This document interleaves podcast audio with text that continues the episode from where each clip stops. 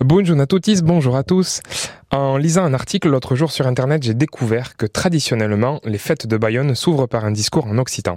Oui, en occitan sur une terre basque. Que rambal C'est quoi ce bazar? Alors maintenant qu'il y a une accalmie du point de vue pandémie mondiale de Covid, vous voyez le virus qui circule depuis de bonnes années, et eh bien il est temps de reprendre nos petites habitudes de feria du sud-ouest. Et c'est donc l'occasion pour moi de vous en parler, je m'en serais trop voulu de ne pas le faire. Donc à Bayonne, c'est régulièrement qu'une personnalité locale ou non d'ailleurs déclame ce petit discours en occitan, qui ouvre les hostilités de la feria.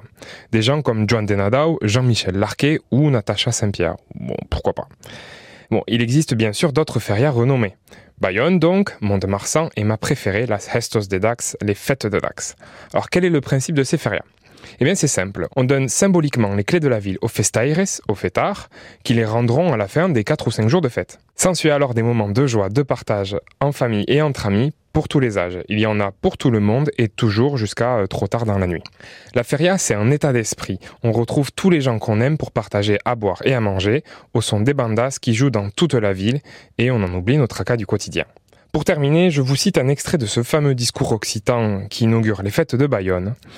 De Gascugno, d'Occitania Sansero, lustus crits que se mesclan a la hurro blanco e rouge, tuts amasso que seran urus de tourna cuneche, de taima atau, de Gascogne, de toute l'Occitanie, tes cris se mêlent à la foule blanche et rouge, tous ensemble ils seront heureux de te reconnaître et de t'aimer ainsi.